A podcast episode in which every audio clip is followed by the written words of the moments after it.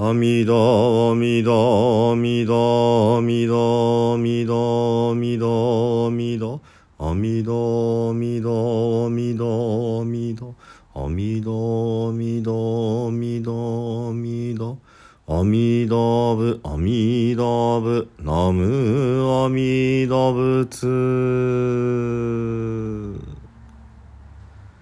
皆さんこんにちは。三田参道の増大臣です。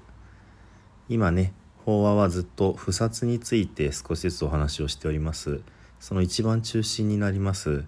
まさしく、えー、戒めを説く正しく戒めを説く小石会というところに入っております。これは、えー、煩悩経というお経に基づいて10の重い戒めと48の軽い戒めこれが述べられているわけですがこれを一緒に読み合わせるということなんですね。でこの十の重い戒めというのはこの大乗仏教の菩薩としてまあ失格になってしまうぐらい重い罪ということです。対して四十八の方はえ軽い、えー、汚れの罪というような言い方になっているんですけれどもこれをね、え、今少しずつ解説をしております。今、え、第4番目まで終わって今日は第5番目からになりますね。でちょっとその回のタイトルを漢字で読み上げてってもいいんですがまず字を見てなくって耳で聞くだけだと非常にねこう想像するだけで疲れてしまうかなと思いますので、まあ、こういう戒めというふうにねちょっとあの漢字ばっかりではなくって、柔らかくしようかなと思います。第5番目の軽い戒めは「えー、罪を悔いることを教えないという戒めになります。これはですね菩薩というのはそもそも、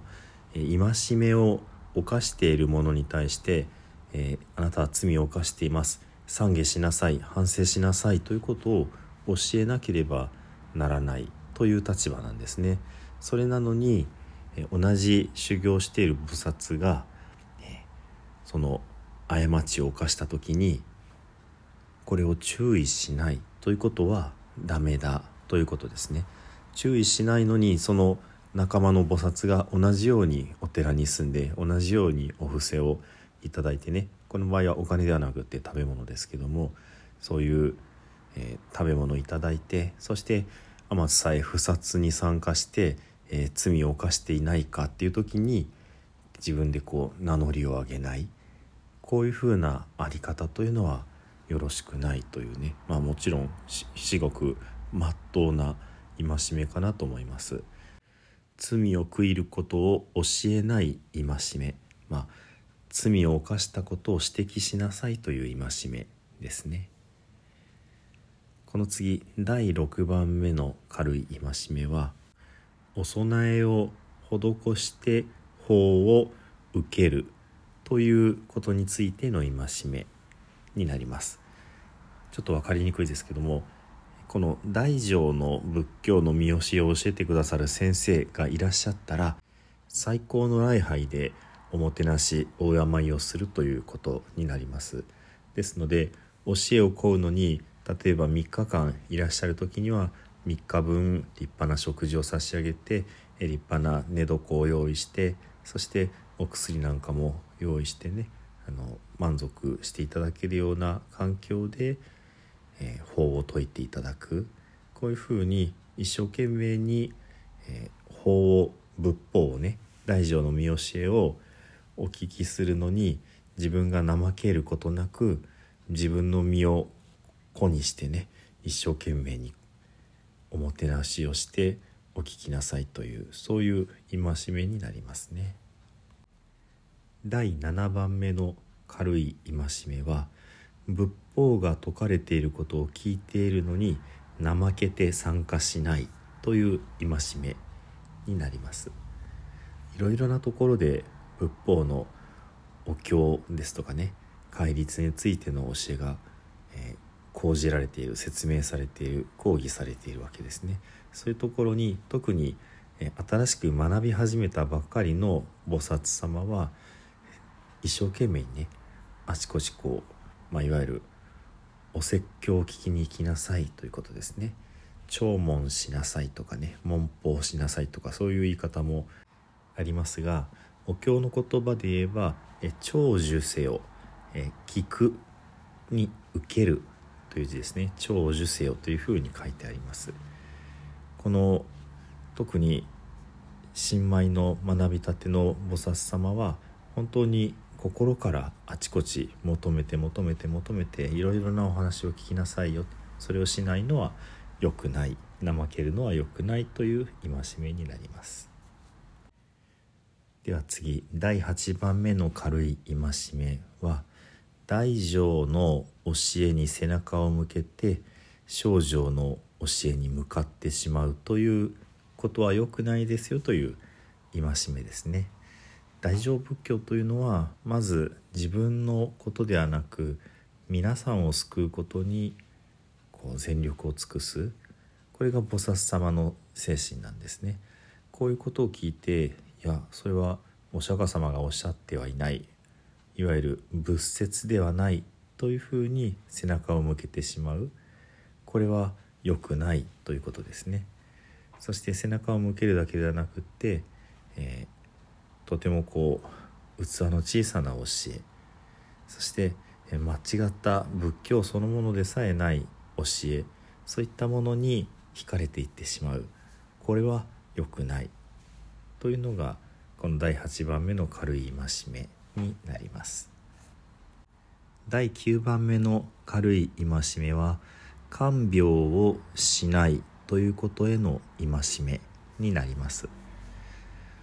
仏の子、まあ、菩薩様という存在は全ての病人を見たらその方を仏様のように供養して仏様と同じようにね扱わなければいけない。こういうふうに書かれています。で福を生み出す田んぼで福田という言葉があります。これはですねこの修行する人がその人そのものに接した時にとても大きな功徳が得られる。功徳がどんどん実る田んぼみたいなものだということで福田という言い方をするわけですがまず仏様に出会うのが大きな福田でありそれから仏様の見教え仏法僧の方ですね。法律の方に出会うのが福田でありそして仏法僧の3番目僧に出会うのが福田でありこういうふうにねいろいろな尊いご縁をいただいていろいろなことを学ぶということなんですがそういう中で看病をするということが大きな福田なんだっていうふうに言われています。さらに福田の中でも第一の福田こそが看病というふうに書かれてありますね。ですので菩薩様というのは、まあ、悪い心を起こしたり怒ったりしてねこの病人の方を看病しないということがあってはなりません。ということが第9番目の戒めになります。では第10番目の戒め今日はここまでいきますね。10番目の軽い戒めは武器を蓄えてはいけないという戒めになります。すべての武器これが鳥を捕まえるための網であっても命を奪うそういう道具を蓄えてはいけない。ましてや菩薩様という存在はもしご自分のご両親を殺されたとしても決して復讐をしないものなんだ。だから他のいろんな命をね奪う殺そうとするはずがない。それなのにこういう命を奪えるような武器を蓄えるというのは戒め悪いことだというふうに書かれてあるわけですね。このどれもその裏にね何か物語があったんだろうなと思えるような戒めばかりかなというふうに思います。つまり菩薩としてその反対の悪いことをした人がいていやそれは良くないっていうことでこの四十八の数の中にねだんだん入ってくる。